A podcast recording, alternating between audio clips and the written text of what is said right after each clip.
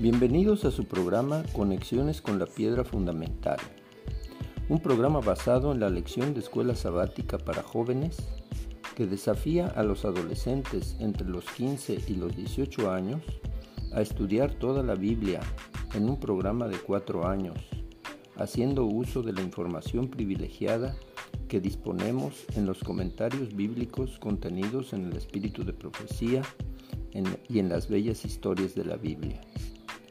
Un versículo guiará todo nuestro estudio.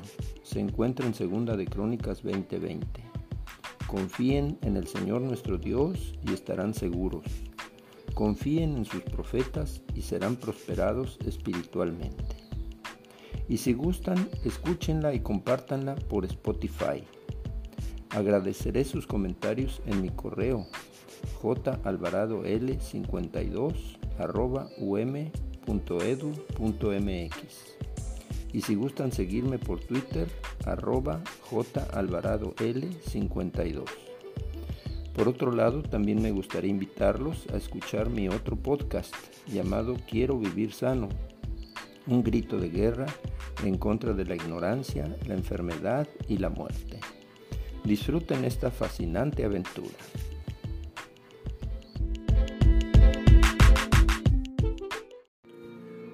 Hola mis nietecitos queridos y mis hijitos preciosos, aquí su abuelo listo para comentar la lección número 6 del tercer trimestre de 2023 que se titula El cruce del Jordán.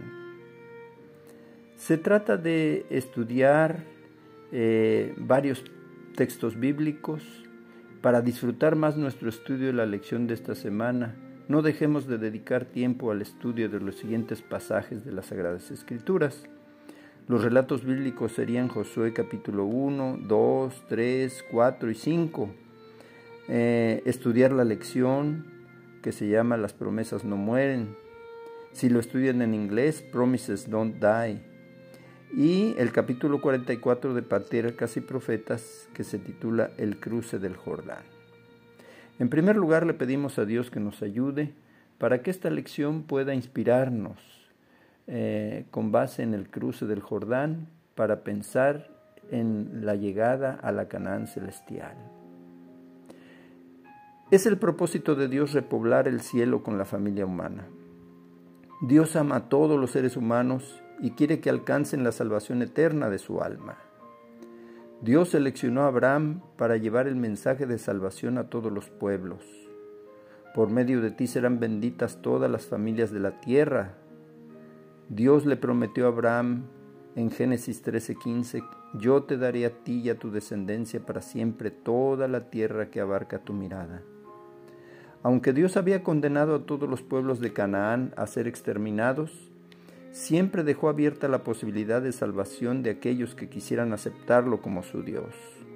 Es el caso de Raab, quien quedó como gran ejemplo de fe y como privilegiada antepasada de Jesús. Dios promete y cumple su palabra, por eso llevó al pueblo de Israel a Canaán. Que Dios nos ayude a confiar en su palabra y que nos ayude a cumplir nuestros votos de consagración y nuestros votos misioneros para seguir llevando el mensaje de salvación a muchos que todavía viven sin conocer las promesas de Dios. De esa manera, algún día, pronto, también nosotros entraremos en la Canaán celestial. Tenemos algunos objetivos para nosotros estudiantes. En primer lugar, confirmaremos que las promesas de Dios siempre se cumplen. En segundo lugar, sentiremos la seguridad de que Dios cumplirá las promesas que Él nos ha hecho. Y en tercer lugar, responderemos tomando con seriedad nuestras propias promesas y trabajaremos para cumplir nuestra palabra en la vida de otras personas. Tenemos varios textos claves. El de Josué capítulo 1 versículo 8 que dice, no, no permitas que el libro de la ley se aparte de tu boca Medita en él de día y de noche. Cumple con cuidado todo lo que en él está escrito, así prosperarás y tendrás éxito. Y el famosísimo versículo de Josué 1.9. Mira que te mando que te esfuerces y seas valiente. No temas ni desmayes, porque el Señor tu Dios estará contigo donde quiera que fueres. preciosas promesas. Los acontecimientos que estamos estudiando sucedieron en el año 1407 a.C., o lo que equivale al año 2551 del mundo.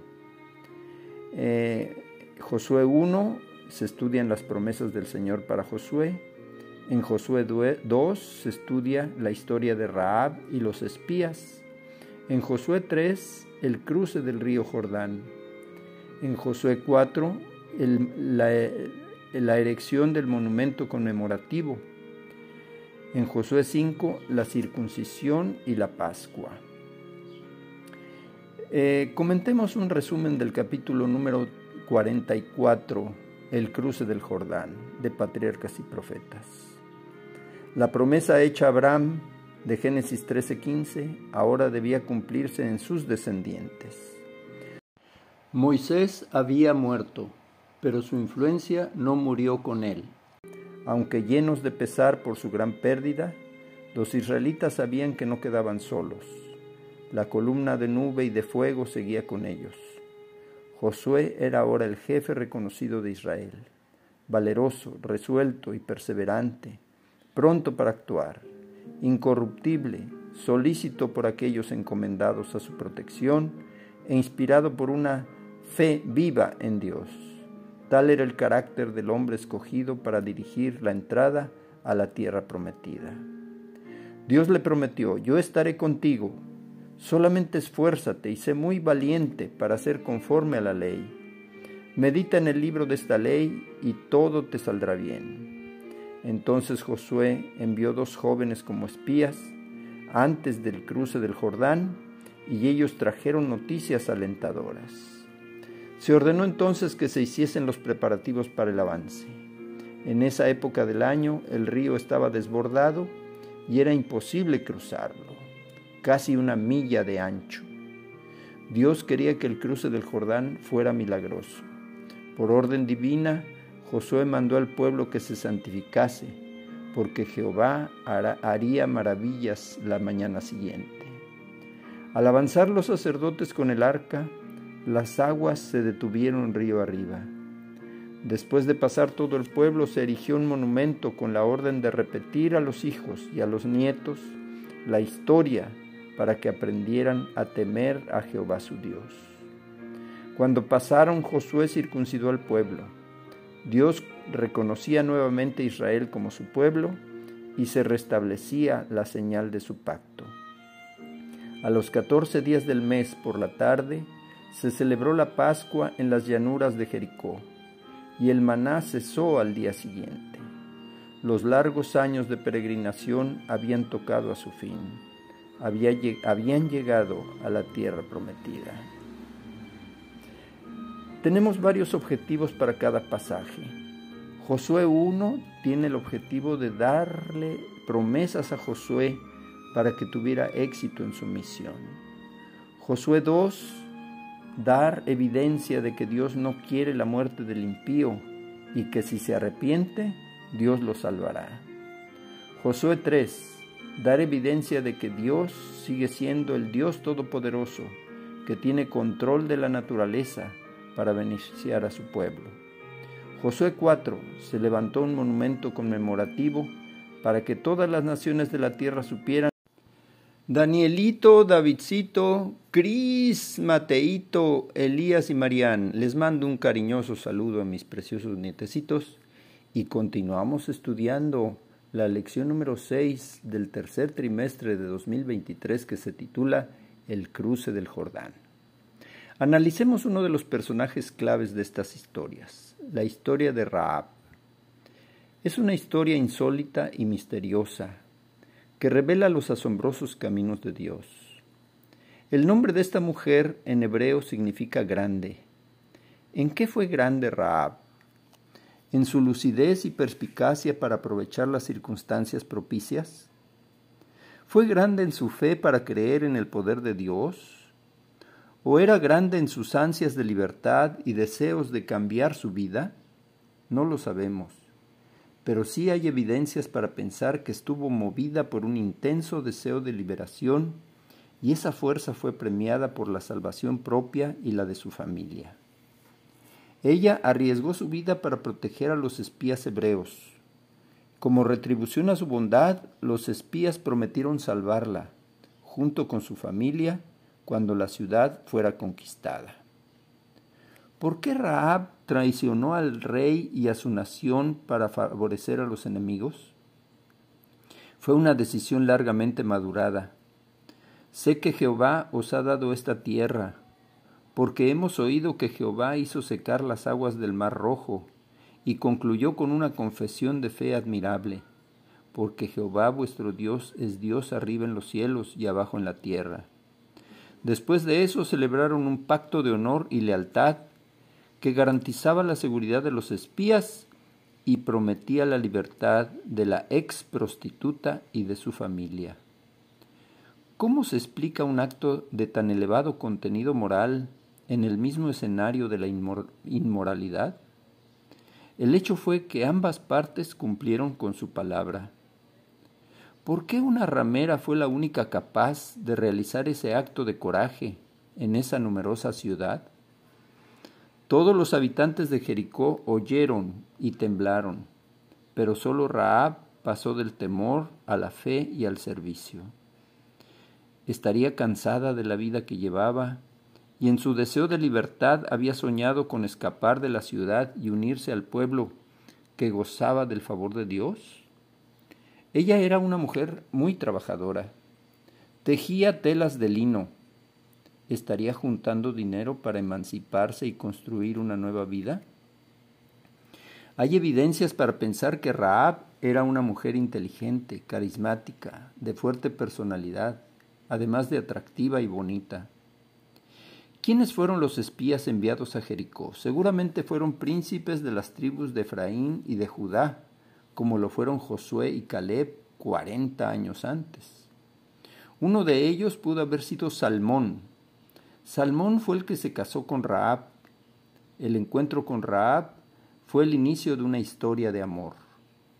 ¿Por qué no imaginar que el príncipe que tocó a la puerta de Raab no era un cliente más, sino el prometido soñado que le daría la libertad? ¿Cómo habría sido el reencuentro? Seguramente fue Salmón quien recorrió los escombros gritando el nombre de ella buscándola con ansiedad hasta ubicar el cordón escarlata y abrazarla jubilosamente y rescatarla. Tuvieron que pasar catorce siglos para que se conociera el resultado del romance. Cuando Mateo resume la genealogía de Jesús diciendo, Salmón engendró de Raab a vos.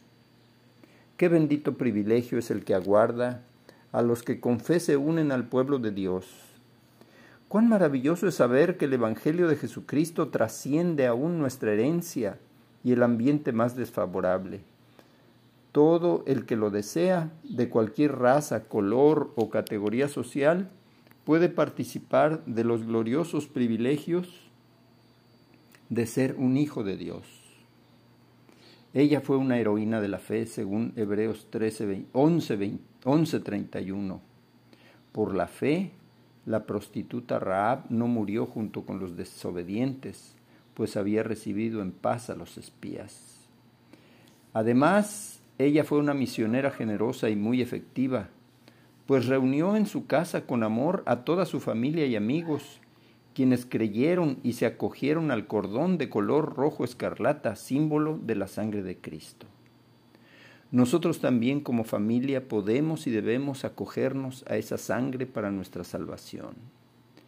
Dios de Raab, dame a mi padre, a mi madre, a mis hermanos y a todos mis hijos y mis nietos, a toda mi parentela. Amén. En Patriarcas y Profetas capítulo 44, en la página 458 encontramos un rayo de luz. Dice, aunque llenos de pesar por su gran pérdida, los israelitas sabían que no quedaban solos. De día la columna de nube descansaba sobre el tabernáculo y de noche la columna de fuego, como garantía de que Dios seguiría guiándolos y ayudándolos si querían andar en el camino de sus mandamientos.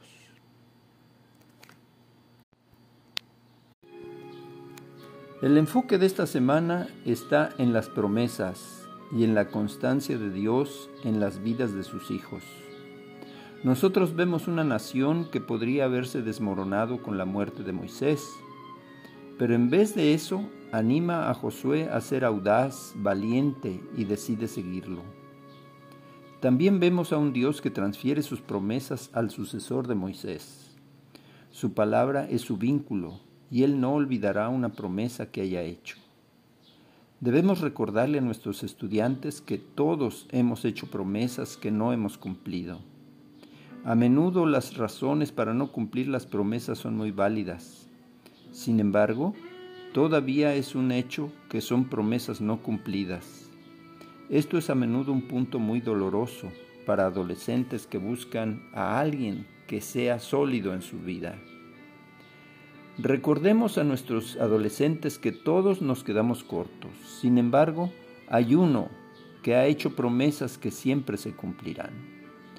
Mostrémosles algunos pasajes bíblicos que verifiquen esto y mostrémosles evidencia anecdótica en su vida que verdaderamente atestiguará cuán bueno es Dios en cumplir sus promesas. Esta historia muestra cómo Dios está allí para nosotros, no solo en palabras, sino en acción.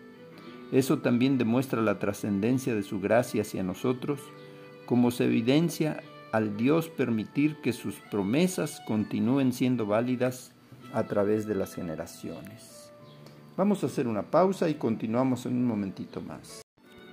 Dulcita, David, Chuchín, Yunis, Tetelita y Tony. Aquí su papi listo para continuar estudiando la lección 6 del tercer trimestre de 2023 que se titula El cruce del Jordán. Hay algunas preguntas claves en esta lección. ¿Cuáles son las promesas que Dios ha cumplido y cuáles son las promesas que yo debo cumplir? En la Biblia existen 3.565 promesas aproximadamente.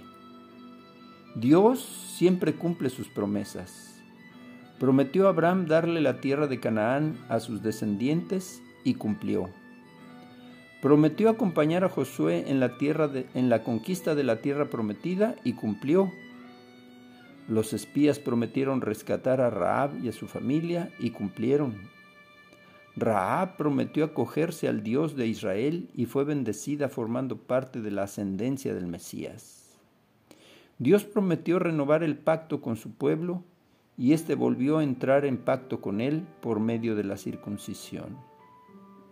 El pueblo celebró la Pascua, recordando su aceptación de la sangre del Cordero de Dios.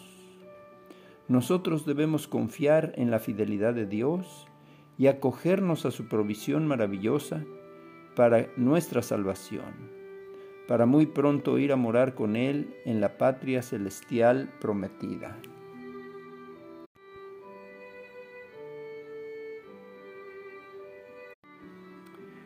Hablando de la tierra nueva, donde morará la justicia, Dios proporcionará un hogar eterno para los redimidos y un ambiente perfecto para la vida, el amor, el gozo y el aprendizaje eterno en su presencia.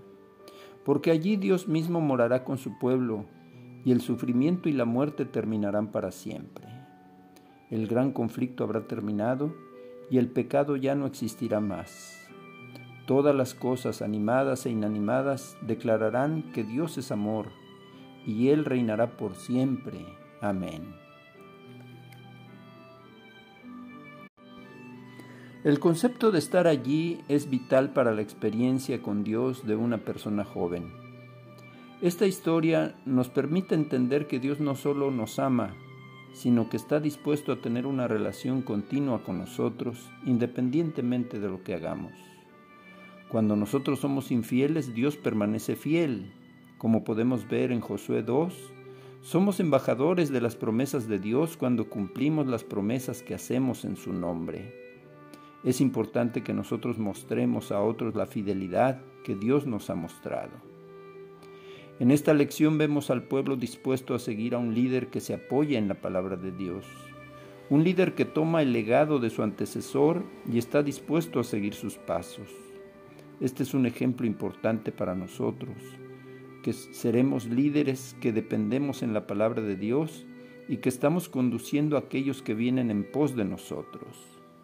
Nuestro legado será ser esos jóvenes que crecen en su pasión por Jesús y que continúan donde nosotros terminamos para mostrar a otros la fidelidad que Cristo nos muestra. ¿Cuáles son las buenas nuevas de esta lección? En la historia de Raab de Josué 2 nos enseña que el Evangelio de Jesucristo trasciende aún la herencia y el ambiente más desfavorable. Todo el que lo desea, de cualquier categoría social, puede participar de los gloriosos privilegios de ser hijo de Dios. Bendito sea su nombre. Queridos míos, hagamos nuestra oración familiar. Querido Padre Celestial, gracias Señor, porque nos amas con amor eterno y has cumplido tu palabra de salvación para la humanidad a costa de tu sangre. Gracias Señor por las preciosas y magníficas promesas que encontramos en tu palabra, las cuales están a disposición de todos nosotros. Gracias Señor por el ejemplo de Raab, quien a pesar de su condición aceptó esas promesas y tú la elevaste al, maravilloso privilegio de ser antepasada de nuestro Señor Jesucristo. Ayúdanos a reconsagrarnos a ti, a renovar nuestros votos y a serte fieles con tu ayuda para cumplir la gran comisión de llevar tus promesas de salvación a aquellos que no las conocen. Nos ponemos en tus divinas manos de amor, en el nombre de Jesús. Amén. Les mando un beso y un abrazo cariñoso a todos mis hijitos y mis nietecitos. Que Dios los bendiga, que pasen un feliz sábado y nos escucharemos en la próxima si Dios nos presta vida. Hasta pronto. Bye.